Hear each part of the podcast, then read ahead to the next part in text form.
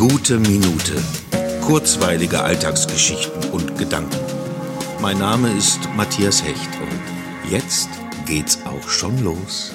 Hi. Hi. Auch hier? Ja. Cool. Ja. Und was machst du? Naja, bin halt hier. Ja, und sonst so? Naja, alles Mögliche. Cool.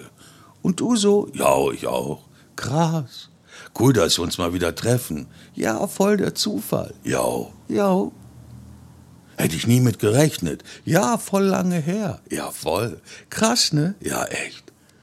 Und was denkst du grad so? Das war in einer wirklich schwierigen Zeit leben gerade.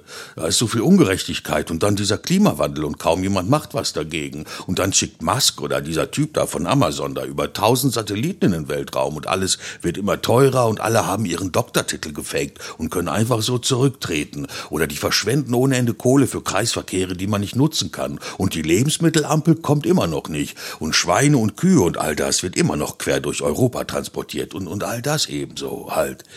Ja, voll. Da muss man was machen. Ja.